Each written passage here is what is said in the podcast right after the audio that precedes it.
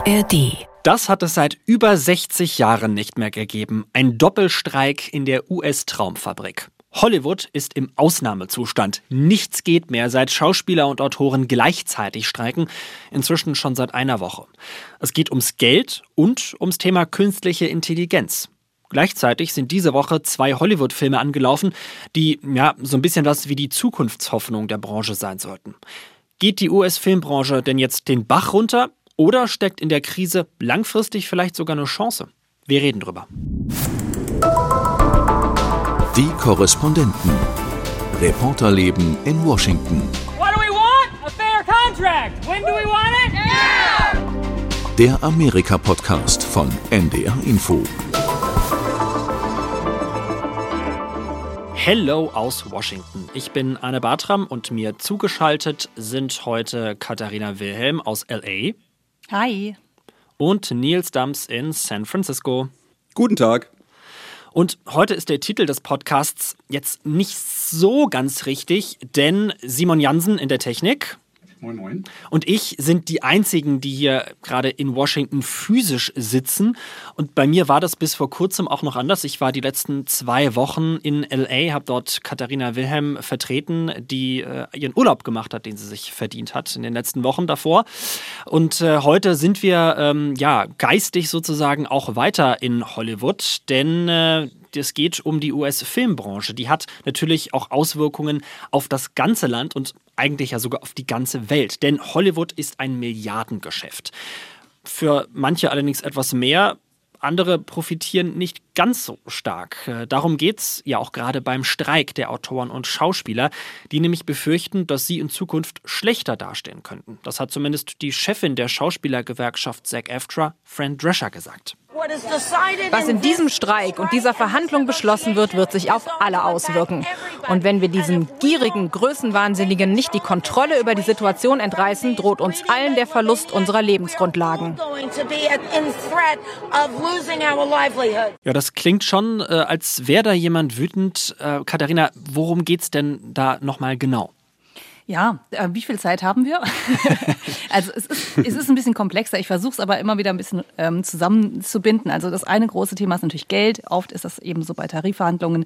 Ähm, es geht um die Kohle. Die Schauspieler und auch die Autoren, die ja streiken, wollen mehr Geld haben. Im Kern geht es vor allem um diese Residuals. Und das lässt sich nicht so 100%ig gut ins Deutsche übertragen. Wir sagen Gewinnbeteiligung oder ähm, ja, Tantiemen könnte man vielleicht auch sagen. Also es geht darum, dass eben die Schauspieler, wenn ähm, Filme oder Serien nochmal gezeigt werden, also wenn die mehrfach angeschaut werden oder wenn eben TV-Sender die nochmal ins Programm heben, dann werden die immer darin beteiligt, die bekommen dann nochmal Geld. Und in der alten Welt TV vor allem, äh, bei den TV-Kanälen war das relativ viel Geld. Also zum Beispiel die Friends-Darsteller ne, von dieser Sitcom, die haben unglaublich viel Geld damit gemacht, weil diese Serie total oft wiederholt wurde in verschiedenen Ländern, auf verschiedenen Plattformen. So, das ist jetzt aber tatsächlich bei den Streaming-Diensten ein bisschen kniffliger. Die zahlen zwar diese Residuals, aber sehr viel weniger, eben als jetzt das klassische, klassische TV-Studios oder TV-Kanäle. Und auf der anderen Seite bewerten die das auch anders. Da geht es nicht darum, wie oft was wiederholt wird oder welche Quote was hatte, sondern tatsächlich, wie viele ähm, Abonnenten einen Streamingdienst hat. Danach ermisst sich das. Und da zahlt Netflix sogar noch relativ gut. Kleinere Streamingdienste zahlen da weniger. Und weil aber der Trend zum Streaming geht und im Prinzip auch alle großen Hollywood-Studios auf Streaming setzen, sagen die Schauspieler, ähm, dass sie da eben eine bessere Beteiligung haben wollen, weil sie fürchten, dass sie ganz, ganz herbe Einnahmeverluste haben werden. Und da muss man auch mal zum Hintergrund sagen, Schauspieler arbeiten ja nicht immer. Das ist ja nicht ein Job 9 to 5 und Montag bis Freitag, sondern die haben manchmal monatelang, vielleicht sogar jahrelang keine Aufträge, weil sie nicht gebucht werden. Und für die sind eben diese Residuals deswegen so wichtig. Also große, ja, große wichtige Einnahme.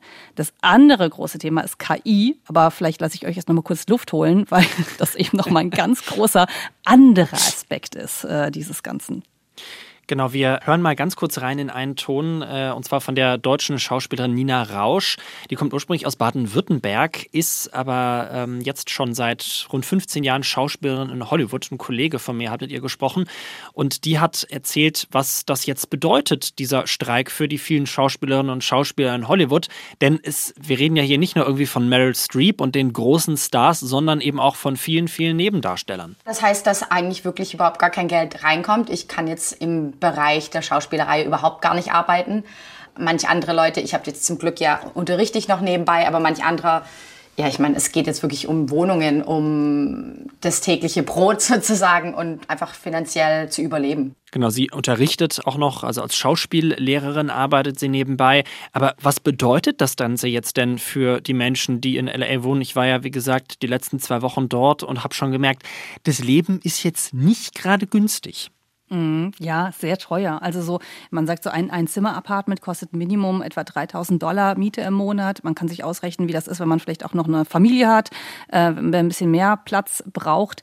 Äh, das Leben ist wahnsinnig teuer in den USA, insbesondere in Kalifornien und dann noch mal on top, ehrlich gesagt, in so großen Städten wie San Francisco und LA. Also das ist schwierig.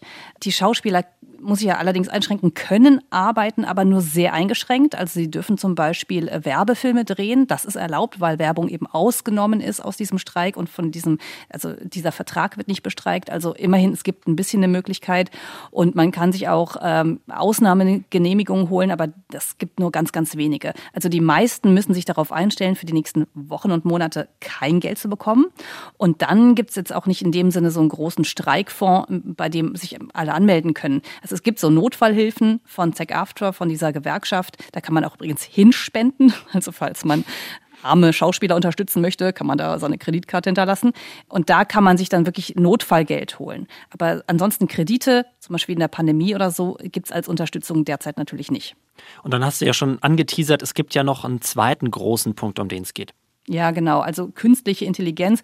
Wir haben in der Vergangenheit ja immer wieder darüber berichtet. Äh, der Hype ist natürlich gerade ganz groß um KI. Gleichzeitig auch die Angst, um sich das nochmal besser vorzustellen, was das bedeutet. Äh, ein Beispiel, und zwar Seit vielen Jahren macht man schon Körperscans von einigen Schauspielern, gerade von eben Stuntleuten, weil man dann zum Beispiel besser die Gesichter auf andere Körper setzen kann. Oder wenn man eben so einen Marvel-Film im Kopf hat, dann scannt man auch die Schauspielerkörper ab, um die dann größer zu machen oder eben bunt und einen Monsterkopf draufsetzen auf den Menschenkörper und so weiter und so fort. Ne? Ihr könnt euch das vorstellen. Und dieses Körperscans sind also nichts Neues, aber es war, glaube ich, lange Zeit hat man sich keine Gedanken gemacht, was mit den Daten passiert, weil dann hat man ein Abbild von dir. Ne? Und die Studios haben tatsächlich auch selber nochmal gesagt, sie wollen dieses Körper, Körperscans benutzen ähm, und auch behalten die Daten benutzen. Und das kann zum Beispiel Hintergrundschauspieler ersetzen. Also Leute, die keinen Text haben, die einfach nur im Hintergrund zu sehen sind, um ein Bild zu füllen, um es lebendig zu machen. Da muss man natürlich momentan noch normale Schauspieler einstellen. Die kosten Geld. Äh, werden auch eben okay bezahlt, wenn sie in der Gewerkschaft sind mit Überstunden und so weiter. Und das könnten aber theoretisch demnächst durch KI ähm, eben virtuelle sozusagen Modelle ersetzen, die aber auf äh, tatsächlich den echten Körpermassen von Schauspielern, von Menschen ja fußen. Und das ist eben die Angst, dass viele Schauspieler, die jetzt nicht berühmt und äh, gut bezahlt sind, durch eben diese Körperscans ersetzt werden. Und genau das scheint tatsächlich auch bei den Schauspielern mehr und mehr anzukommen. Also diese Erkenntnis, dass ihr Job da vielleicht auch gar nicht so sicher ist. Und auch das hat uns Nina Rausch erzählt. Ich war immer der Meinung, ein Mensch kann einfach nicht ersetzt werden. Einfach die Gefühle, die Gedanken, die Feinfühligkeit, das kann von der Maschine einfach nicht ersetzt werden. Aber wie man jetzt einfach wirklich sieht, die Bilder, die entwickelt werden, die Scripts, die entwickelt werden durch künstliche Intelligenz, ist schon erschreckend. Und ich weiß nicht, wo das hinführt. Und irgendwo ist es schon dann, dass diese ganzen Bilder uns Schauspieler dann im Endeffekt ersetzen. Nils, du bist ja unser KI, künstlicher Intelligenzbeauftragter. Du setzt dich ja schon seit längerem damit auseinander. Wie realistisch ist denn das? Also bei welchem sozusagen Entwicklungsschritt der KI sind wir denn, dass da jetzt schon ganze Skripte oder auch ja, Schauspieler irgendwie ersetzt werden können? Also Das wird schon immer besser, muss man sagen. Also wir sehen ja zum Beispiel bei den ganzen Chatbots, die wir sehen, dass es da schon ganz krasse Entwicklungen gibt. Das ist ja auch der Grund, warum hier so ein bisschen der Hype losgegangen ist Ende letzten Jahres aus San Francisco raus, weil eigentlich jeder wusste, okay, es gibt natürlich solche Chatbots, aber die können noch nicht so viel. Man erkennt, äh, wenn da einfach ein Text von einer Maschine geschrieben wurde. Und das war eben die große Überraschung, dass mit ChatGPT Ende letzten Jahres dieser große Sprung geschafft wurde und dann dann auch die Experten gesagt haben, okay, wow, wir wussten, da ist was in Entwicklung, aber dass das jetzt so gut funktioniert, das ist eben äh, das große Ding. Und äh, daran sieht man eben, dass die Schritte, die Entwicklungsschritte so wahnsinnig schnell gehen. Und so ist das eben auch bei visuellen Geschichten, dass man eben sagt, okay, es wird eben immer einfacher und immer günstiger auch äh, letztendlich diese, ich sag mal, Fakes oder eben ähm, ja künstlichen Stimmen zu ersetzen äh, oder zu produzieren, dass man künstliche Bilder macht und so weiter. Man sieht ehrlich gesagt schon noch ganz oft, dass da eben was gemacht wurde. Da gibt's ja viele Beispiele. Aber ähm, ich meine, wir haben ja auch immer wieder mal über Indiana Jones gesprochen. Da wird ja hier Harrison Ford verjüngt und so weiter. Und wenn man da richtig äh, Arbeit rein investiert, dann funktioniert das auch. Dann wird es eben immer schwieriger zu sehen, was ist jetzt echt und was ist eben nicht echt. Deshalb macht man sich, glaube ich, auch zu Recht äh, in Hollywood Gedanken, äh, dass man sagt, hey, äh, wir, wir müssen jetzt aufpassen, wenn wir jetzt nicht die Pflöcke sozusagen reinrammen und jetzt eben die Regeln aufstellen, dann wird es eben schwieriger, äh, diese Entwicklung sozusagen oder mit dieser Entwicklung umzugehen. Und das ist eben der Grund, warum da eben auch jetzt ähm, eindeutig gestreikt wird und sich dann eben auch große Schauspieler, die sich jetzt nicht, Katharina hat es gesagt, die sich jetzt nicht unbedingt finanziell beteiligen müssen, aber die sehen natürlich auch, okay, äh, wir müssen gucken, dass wir da dranbleiben und dass wir da nicht sozusagen ja ein bisschen die Kontrolle verlieren und da einfach ein Zeichen setzen. Deshalb ähm, kann man das schon ernst nehmen. Ich finde, dass man da schon sagen kann, naja, wird schon nicht ersetzt werden und so. Das fängt ganz klein an, aber wird immer besser. Deshalb sind das schon berechtigte Sorgen. Es scheint auch so, als ob die Produzenten und die Studios auch sich diese Möglichkeit langfristig offen halten wollen. Das hat zumindest Duncan Crabtree Ireland gesagt. Der ist oder der war quasi der Chefverhandler der Schauspielergewerkschaft bei den jetzt gescheiterten Verhandlungen und das hat er gesagt dazu. Die Körper von Hintergrunddarstellern sollen gescannt für einen Tag Arbeit bezahlt werden und die Studios haben die Rechte an ihrem Äußeren für alle Ewigkeiten. Das ist natürlich für viele eine Horrorvorstellung. Wir machen jetzt mal einen Test und zwar den Praxisversuch. Wie klappt sowas eigentlich? Also beispielsweise sich einfach mal ein ganzes, einen ganzen Hollywood-Film ja, von einer KI erstellen zu lassen. Das habe ich an das Programm ChatGPT gefragt. Ähm, mach doch mal bitte ein Skript für einen Film, einen Hollywood-Film, in dem es darum geht, dass in Hollywood gestreikt wird. Und ich lese euch jetzt mal ganz kurz vor die Idee, die ChatGPT entwickelt hat. In diesem Film erblüht Hollywoods Glanz, als ein Streik von Schauspielern die Stadt der Träume erschüttert. Angeführt von der gefeierten Schauspielerin Sarah Mitchell, gespielt von Jennifer Lawrence, fordern die, fordern die Darsteller faire Vergütung und angemessene Arbeitsbedingungen. Doch als der Streik eskaliert und die Produktion zum Stillstand kommen, droht die einstige Goldgrube der Unterhaltungsindustrie ins Chaos zu stürzen. Der talentierte Filmemacher Adam Turner, gespielt von Chris Evans, ist zunächst genervt von den Forderungen der Schauspieler, doch als er mehr über ihre Situation erfährt, erkennt er die Ungerechtigkeiten, denen sie ausgesetzt sind und ja, lässt sich dann sozusagen bekehren. Katharina Nils, ihr als unsere äh, Hollywood-Experten, klingt das realistisch? Ich kauf's. Well. Also wenn wirklich Jennifer Lawrence und Chris Evans mitspielen, dann gucke ich mir das auch an. Die finde ich beide gut.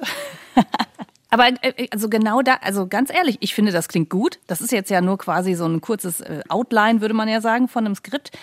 Ich finde, das klingt gut. Viel zu gut quasi. Und genau deswegen haben ja auch die Autoren davor Angst, ne? Weil die eben auch glauben, dass genau das könnte sie ersetzen in Zukunft. Und das ist ja das Absurde, weil letztendlich diese ganzen Geschichten ja natürlich basieren auf tatsächlich von Menschen gemachten Skripten. Die wurden ja alle sozusagen gescraped, also das Netz wurde abgegrast nach eben diesen ganzen Texten und so weiter. Und dann sucht sich jetzt eben ChatGPT die entsprechenden Stellen raus und dann mit einem sehr komplizierten System wird dann eben ähm, sozusagen was Neues kreiert. So und deshalb ähm, sagen ja auch äh, viele Autoren, nicht nur Filmautoren, sondern auch Menschen, die Bücher geschrieben haben, äh, Romane und so weiter. Hey, äh, wir wurden gar nicht gefragt, ob, ob unsere Skripte da mit rein dürfen in diese riesigen Sprachmodelle. Und da gibt's jetzt schon die ersten Klagen und und äh, auch eben an OpenAI, auch an Meta und Google, also äh, große Firmen, die eben die solche Sprachmodelle entwickelt haben. Und die sagen jetzt auch, ja, Moment mal, ähm, und um, jetzt werden irgendwelche neuen Drehbücher von irgendwelchen Menschen, die Podcasts machen, geschrieben und wir kriegen kein Geld dafür. Was ist da los? Also da wird es noch interessant, wie das da weitergeht. Mhm.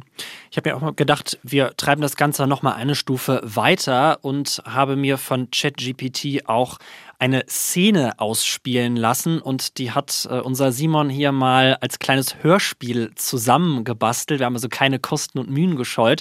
Und äh, jetzt will ich von euch beiden, äh, wir hören uns das jetzt mal gemeinsam an, wissen auch, wie realistisch wäre das, wenn man sich das auf der großen Leinwand vorstellt, in Hollywood. Das Filmset ist lebhaft und mit Crewmitgliedern gefüllt, die geschäftig umherlaufen, um die letzte Szene des Blockbusters Galactic Odyssey zu inszenieren.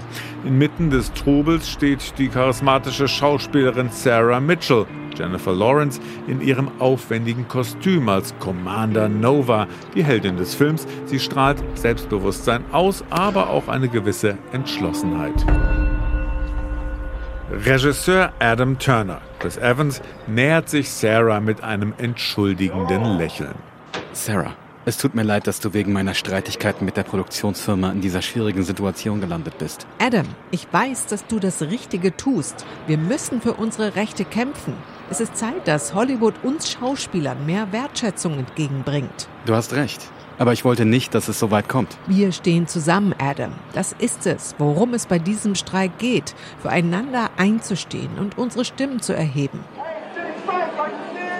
In der Ferne sind andere Schauspielerinnen und Schauspieler zu hören, die ihre Unterstützung bekunden und lautstark ihre Solidarität zum Ausdruck bringen. Du und die anderen haben meinen vollsten Respekt. Ich habe ein neues Drehbuch geschrieben, das die Welt bewegen wird. Ein Film, der unsere Kämpfe und unsere Stärke zeigt. Das klingt nach einem echten Blockbuster. Nicht nur das. Es wird ein Weckruf sein, der Hollywood auf seine Grundfesten erschüttert. Wir sind nicht länger nur Spielbälle der Studios. Ich freue mich darauf, daran teilzunehmen. Gemeinsam werden wir Geschichte schreiben, Adam. Die beiden sehen sich tief in die Augen und erkennen, dass sie sich in diesem Streik nicht nur beruflich, sondern auch persönlich näher gekommen sind. Wir sind ein Team, Sarah. Und zusammen sind wir unbesiegbar. Ja, Adam, unbesiegbar. Eure Reaktion? Große Produktion. Wow, wie große, meta große Oscar, ist das Oscar denn? Ja. Tiefgang, Also eine äh, KI aber auch witzig, schreibt eine groß KI. produziert, stark. Ja, total. Also KI schreibt ein Skript über KI, die wiederum dann einen Film über KI macht, quasi und den Streik. Ja, sehr meta auf jeden Fall, ja, ja. Aber ich fand, es klingt Sehr jetzt, meta. also ganz ehrlich, da habe ich schon Schlechteres gesehen, was echte Autoren geschrieben hat, muss man jetzt mal geschrieben haben, muss man leider sagen, oder? Absolut. Und ich glaube, deswegen, also machen sich auch einige Leute wirklich Gedanken, weil, also mal ehrlich, diese ganzen Marvel-Geschichten und so, die kommen ja sowieso ein bisschen aus der Retorte, hat man das Gefühl.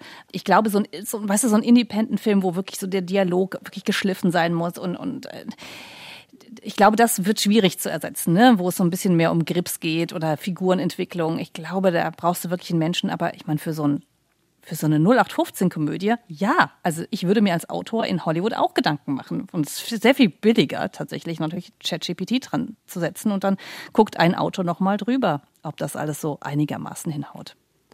Sprechen wir mal darüber, wo das Ganze hinführt, also welche Folgen das hat. Kim Masters, die ist Journalistin beim Hollywood Reporter, die hat mal eingeschätzt, ja, was das Ganze langfristig äh, bedeutet, wenn dieser Streik jetzt noch eine Weile weitergeht. Alles ist jetzt geschlossen und die Studios, sie wollen hart bleiben, aber sie können es sich auch nicht lange leisten. Sie brauchen neues Material. Sie versuchen Leute dazu zu bringen, sich für ihre Streamingdienste anzumelden und sie versuchen Leute zurück ins Kino zu locken. Dieser Streik richtet jeden Tag einen Millionen Schaden an. Es ist ein sehr zerstörerischer Moment und je länger er dauert, desto schlimmer wird es. Und das ist ja so ein bisschen die andere Seite des Ganzen. Ne? Also wir reden, auch die, die Schauspieler reden natürlich sehr viel darüber von den großen Studios, davon, dass sie kein Geld bezahlen wollen. Aber auch die Studios ja, hatten es ja jetzt auch nicht immer leicht in den letzten Jahren, wenn wir an die Corona-Schließungen denken, daran, dass lange keine neuen wirklich guten Filme oder keine Blockbuster rausgekommen sind. Wie stehen denn die Studios da? Ja, das ist natürlich eine, eine schwierige Situation. Es ist im Prinzip nochmal wie die Pandemie, aber wie gesagt, vom Staat gibt es jetzt keine Hilfen, so wie es damals eben war. Ne? Da gab es natürlich auch irgendwelche Kredite. Und ähm, das ist nochmal die Pandemie und insofern auch nochmal schlimmer für die Studios, weil die jetzt als die Bösewichter dastehen. Ähm, vor allem die Studiobosse, die ja auch irre Gehälter bekommen. Also in David Zaslav oder in Bob Iger, der Disney-Chef zum Beispiel, die verdienen ja viele, viele Millionen Dollar und werden jetzt auch ziemlich angemeiert deswegen, weil die eben sagen, ja, ihr wollt uns hier nicht unsere Gehälter bezahlen, aber ihr sitzt da in euren Palästen und ihr habt natürlich auch viel Kohle. Das ist natürlich immer auch einfach, ne, diese Geschichte zu erzählen. Ähm, ja, aber die Studios haben also es ist auch ein bisschen selbstgemachtes Problem, muss man auch sagen. Die haben irgendwann beschlossen, wir gehen alle auf das Thema Streaming. Ähm, ist aber lange klar gewesen, auch zum Beispiel für Disney, für einen Giganten, dass Streaming noch nicht profitabel ist. Also Netflix schafft das jetzt, ne? Aber die sind ja auch schon seit einiger Zeit dabei. Aber Streaming, daraus wirklich Profit zu schlagen, äh, schwarze Zahlen zu schreiben, ganz schwierig. Trotzdem war, äh, waren die eben sehr getrieben von dieser Idee dass auch ähm, traditionelle Studios wie eben Warner Brothers mit HBO oder jetzt nur noch Max äh, unbedingt einen eigenen Kanal brauchen. Ja, und da sitzen die jetzt eben und brauchen auf der einen Seite die Inhalte, müssen das Ganze finanzieren, müssen ihren Shareholdern dann natürlich auch erklären, äh, was jetzt gerade Sache ist. Also die stecken natürlich auch in einer schwierigen Lage. Andererseits muss man auch nicht so viel Mitleid haben. Die verdienen alle mit ihren unterschiedlichsten Geschäftsmodellen immer noch sehr, sehr viel Geld. Und äh, ein Satz vielleicht noch dazu. Man muss ja überlegen, das ist ein sehr diverses Feld äh, an Studios. Wir haben da Tech-Firmen wie Amazon zum Beispiel, deren größtes Geschäftsmodell ist tatsächlich das Cloud-Geschäft. Ähm, also da spielt Film eben nur eine untergeordnete Rolle. Wir haben Apple, die nebenbei vielleicht noch ein paar iPhones verkaufen, für die eben auch ihr Streamingdienst nur eine Komponente ist ihres großen Unternehmens und dann nochmal die traditionellen Filmstudios, die sich darauf natürlich konzentrieren. Also und schlecht geht's denen allen nicht unbedingt. Also wir haben gerade ja die Quartalszahlen von Netflix nochmal gehört. Also die sind jetzt deswegen auch noch nicht abgesoffen. Was glaubst du, wie lange dieser Streik noch geht? Das ist jetzt natürlich ein bisschen der, die gemeine Frage, in die Glaskugel zu schauen. Hm. Aber hast du irgendeine Idee? Ich frage das jeden, mit dem ich spreche aus der Branche und alle sagen mir das Gleiche. Ähm, sie glauben, dass es bis Ende des Jahres gehen wird, mindestens. Also keiner glaubt daran, dass es eine Lösung wird, äh, geben wird in ein paar Tagen oder ein paar Wochen, sondern dass es ein wirklich sehr, sehr langer Streik sein wird, weil beide Seiten eben da nicht aufeinander zukommen wollen äh, und beide Seiten auch einen Punkt machen wollen. Ähm, also insofern, wir stellen uns darüber, äh, darauf ein, dass wir vielleicht nochmal darüber reden werden in diesem Podcast. Davon gehe ich fest aus. Zwei Filme, die hatten das Glück äh, schon, beziehungsweise aus Produzentensicht das Glück, dass sie jetzt schon fertig produziert sind und diese Woche in die Kinos gekommen sind. Und das sind zwei Filme, die jetzt auf den ersten Blick sich, wo man sich fragen könnte, okay, die haben jetzt nicht wirklich viel miteinander zu tun. Das ist einmal der Barbie-Film und einmal der Blockbuster Oppenheimer. Mal ganz kurz für diejenigen, die noch nicht im Kino waren und sich die angeguckt haben, natürlich ohne zu spoilern, worum geht's in den Filmen? Ja, also fangen wir an. Ich habe ich hab Barbie noch nicht gesehen. Ähm, äh, ich habe Trailer gesehen und so weiter. Ähm, es geht um sehr viel Pink. Es geht um Barbie und um Ken. Äh, Barbie hat die Entscheidung, ob sie in ihrer pinken Welt bleibt oder in die Realität kommt. Äh, so viel habe ich schon verstanden. Aber ich habe mir ein Ticket gekauft für Sonntag und es war nicht leicht für Freitag, also morgen den Starttermin einzubekommen. Äh, der Hype ist real. Aber du hast Oppenheimer schon gesehen. Genau, ich habe Oppenheimer diese Woche schon gesehen, ein Drei-Stunden-Film über ähm, J. Robert Oppenheimer, also den Vater der Atombombe. Es geht quasi um sein ganzes Leben und natürlich hauptsächlich um dieses äh, Manhattan-Projekt, das dann eben in den 40er Jahren da stattgefunden hat, also dieses Rennen gegen die Nazis und den Bau der Atombombe. Ähm, es geht um ihn als Person natürlich, was es mit ihm gemacht hat, dass er eben sehr euphorisiert war, diese Atombombe einerseits zu bauen und dann aber auch einen ja, Gewissenskonflikt hatte, als die beiden Bomben dann ja auf Japan abgeworfen wurden. Äh, Hiroshima und Nagasaki. Und dann geht es tatsächlich auch nochmal um ja so Hinterzimmer. Er wurde danach ja diskreditiert in seinem Job, weil er eben sich Gedanken gemacht hat und auch gegen das nukleare Wettrüsten unter anderem ähm, agiert hat. Ähm, also um all dieses geht es in den drei Stunden, die äh, Christopher Nolan diesen, die, äh, tatsächlich dieser Geschichte Raum gibt. Ähm, sehr, sehr spannend. Ich hätte mir gerne als Double Feature Barbie noch angeguckt. Wir bekommen ja als, äh, muss man vielleicht nochmal erzählen, als Journalisten ja oft eben diese Screenings vorab, damit wir die Filme besprechen können. Äh, war aber jetzt für uns tatsächlich nicht möglich, Barbie noch zu bekommen. Warner Brothers äh, war da irgendwie nicht imstande, uns als internationale Journalisten noch draufzusetzen. Das sind leider auch so die Kleinigkeiten, mit denen wir hier manchmal zu kämpfen haben, weil wir da nicht immer auf dem Schirm sind tatsächlich ähm, als deutsche Journalisten. Dann sagen die nämlich, ach wieso, in Deutschland gibt es ja Screenings. Fliegt doch mal da schnell hin und guckt euch Barbie an. Und deswegen haben wir das noch nicht geschafft, diesen Film zu sehen, was ich äh, echt schade finde, weil der mich sehr interessiert. Ja, viele scheinen sich beide für beide Filme zu interessieren. Es gibt ja das Phänomen Barbenheimer und ähm, das hat offensichtlich auch schon Deutschland erreicht. Viele Leute, die quasi in erst die eine, dann die andere Vorstellung gehen. Und selbst bei mir in der Heimatstadt in Gießen äh, standen Leute, wurde mir berichtet aus zuverlässiger Quelle, vor dem Kino äh, verkleidet als Barbie. Also das scheint ja wirklich schon kurz nach dem Start irgendwie einen Hype ausgelöst haben. Oder eigentlich schon davor, Nils, ne? Absolut. Also das läuft seit Wochen im Netz und jetzt wird's langsam realistisch und schwappt sozusagen in die reale Welt, in die Kinos. Barbenheimer ist sozusagen äh, eine pinke Kernfusion, kann man das sagen. Und die hat eben angefangen, weil diese zwei Filme, die eigentlich erstmal nichts miteinander zu tun haben, äh, quasi in allen Varianten vermischt werden. Das fängt eben beim Filmtitel an. Aus Barbie und Oppenheimer wird Barbenheimer. Und das liegt äh, vor allem an der Tatsache, dass sie eben so unterschiedlich sind, aber eben auch, dass sie am selben Tag stattfinden stattfinden. Und äh, als das eben bekannt wurde, dass der Starttermin in Deutschland der 20. Ähm, ist und in, äh, in den USA der 21., also Freitag, äh, dann äh, ging es dann eben los. Da wurden M Memes gepostet, ähm, es, es gibt Filmplakate, die wirklich sehr gut aussehen, die miteinander so verwoben wurden, irgendwie, also wie gesagt, pinker Atompilz, äh, so als Stichwort.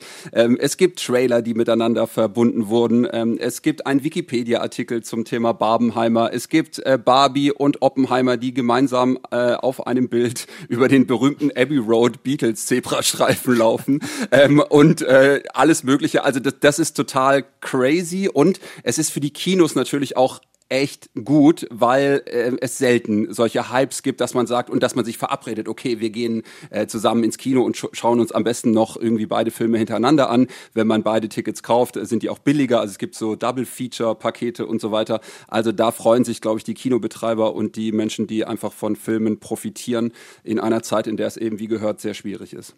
Aber ist es auch so ein bisschen so ein gesteuerter Hype, wenn auch gerade die Kinos und die Branche davon so profitiert oder haben die jetzt einfach Glück, dass es irgendwie im Internet so hochgegangen ist?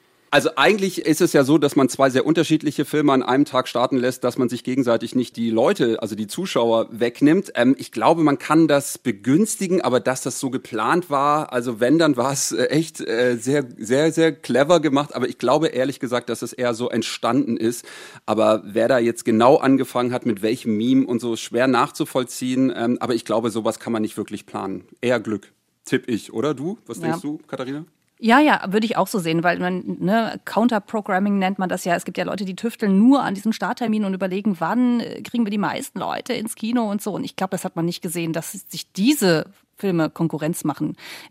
Und es ist, glaube ich, dieser Faktor X, ne? Manchmal kann man das einfach nicht planen. Es ist so wie, warum geht was viral im Netz und so.